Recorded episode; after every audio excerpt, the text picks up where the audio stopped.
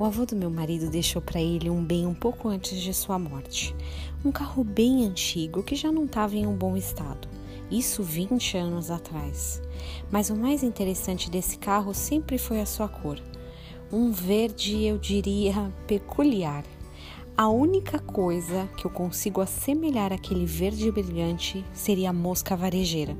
Sabe aquela que aparece às vezes no resto de sobras de comida? Enorme Bom, aquele tom de verde. Eu já passei naquele carro uma ou outra vez. Em respeito à família, eu não tenho muitos adjetivos para falar dele. Com mais de 40 anos, é um carro que precisa de muitos ajustes e funilaria. Esses dias tive a oportunidade de vê-lo de novo, aquele carro que foi tantas vezes motivo de piada. E um fato me chamou a atenção: seu brilho sumiu. O carro tá opaco, sem aquela cor de antes. Não se parece nem de longe com o carro Cheguei que costumava ser. Apocalipse 3, 15 e 16 diz assim: Conheço as suas obras, que nem és frio nem quente. Quem dera fosses frio ou quente. Porque és morno e nem és quente ou frio, estou a ponto de vomitar-te da minha boca. A Bíblia trata com dureza essa passividade que às vezes insiste em se instalar em nossas vidas. Tanta coisa vai acontecendo, tantos problemas para resolver, conta para pagar, tantos anos fazendo a mesma coisa que aos poucos a rotina vai se tornando amiga.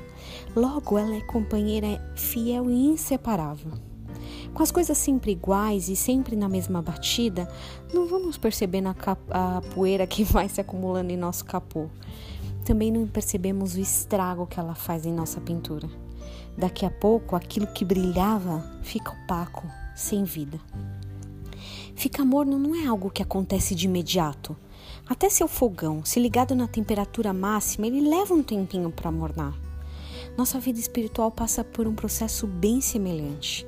A gente vai deixando e se acostumando com a falta de temperatura e até mesmo de sabor. Ou frio de uma vez ou quente. Claro que é melhor que você esteja queimando aí dentro, pelo amor de Deus. Se você acha que a sua vida tem amornado, comece mesmo hoje a encher de lenha seu coração.